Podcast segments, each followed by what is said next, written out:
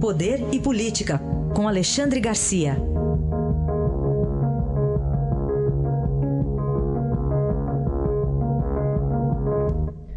Bom dia, Alexandre, como vai? Bom dia, Carolina. Bom dia, Raíssen. Bom dia.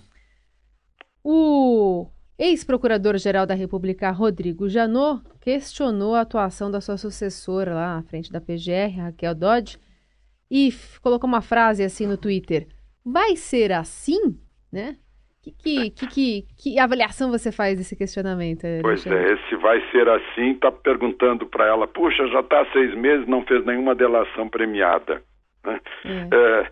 É, como se não bastasse é, Gilmar Mendes versus Barroso, agora nós temos o Janot versus Raquel Doge. Tomara que a Raquel Doge não responda. A Janot está mostrando centro, que ainda está né? com o alforge é. cheio de flechas.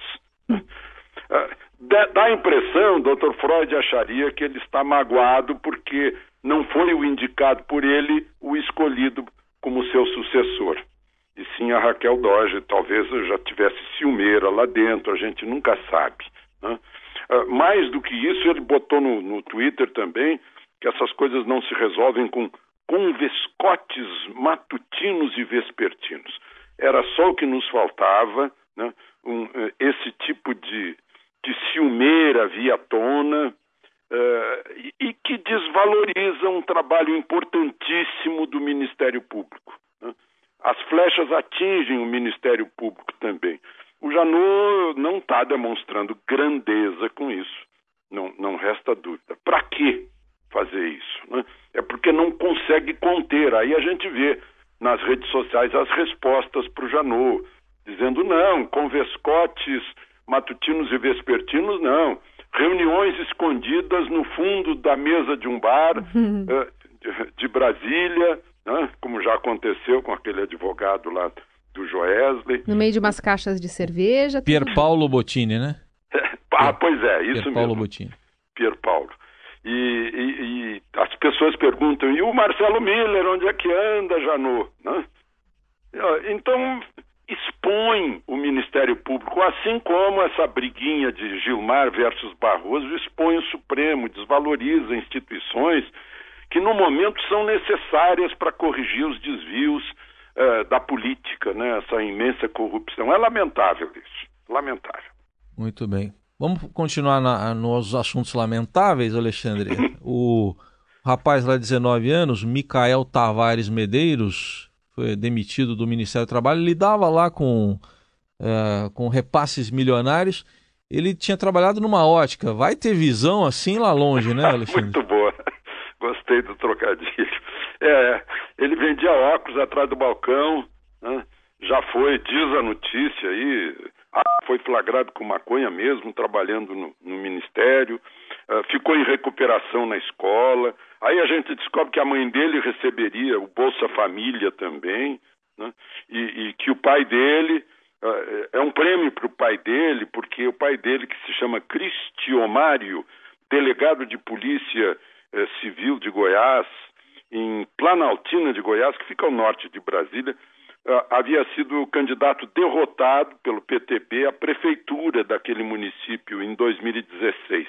Então a gente vê uma série, uma, uma misturança danada de coisas dentro dessa política de suprir o poder executivo de indicados. Aí a, a lição que se tira é a seguinte: a Constituição diz que se entra no serviço público com, uh, por concurso né, para valorizar o serviço público. Entra quem tiver mérito, quem tiver passado no concurso. Mas os partidos políticos vão se uh, uh, to vão tomando posse do poder executivo, como aconteceu nos últimos anos, né? O PT aparelhava, agora o, P, o PTB que aparelha e outros fisiológicos, né? põe lá, não tem outro, não, mas o meu menino só tem 19. Bom, vai lá, ele já é maior de idade, né? então põe no cargo.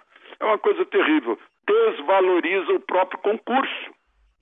Porque vão perguntar de que vale um concurso difícil, em que a pessoa estuda muito para passar, e depois o partido indica o meninão lá para liberar 22 milhões para uma determinada empresa cujo pagamento está sendo contestado pelo Tribunal de Contas. Você tem razão, Heisen, é outra, outro assunto lamentável. Bom, tem uma outra questão também que a gente tem a recente a, aprovação, né, incorporação, na verdade, pelo SUS, de 10 novas terapias alternativas. E fora isso, ainda na área é, da medicina, o Ministério é, da Educação reprovou algumas cidades candidatas a cursos de medicina, depois voltou atrás, também tem uma confusão. Como é que está a nossa saúde brasileira? Pois é. Vocês noticiaram fartamente aí com detalhes, tem noticiado inclusive as provas do Conselho Regional de Medicina de São Paulo. São Paulo é o mais importante estado do Brasil. E ainda assim a gente vê esses resultados muito ruins de recém-formados de medicina em teoricamente boas escolas.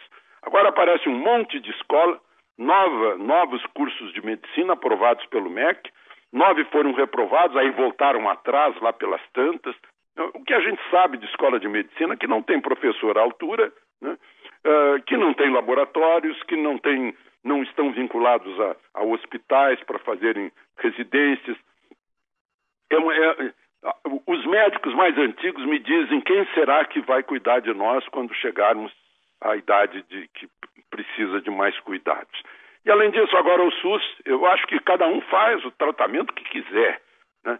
que corra os riscos que quiser. Mas o SUS dá o aval para certos tratamentos, imposição de mãos.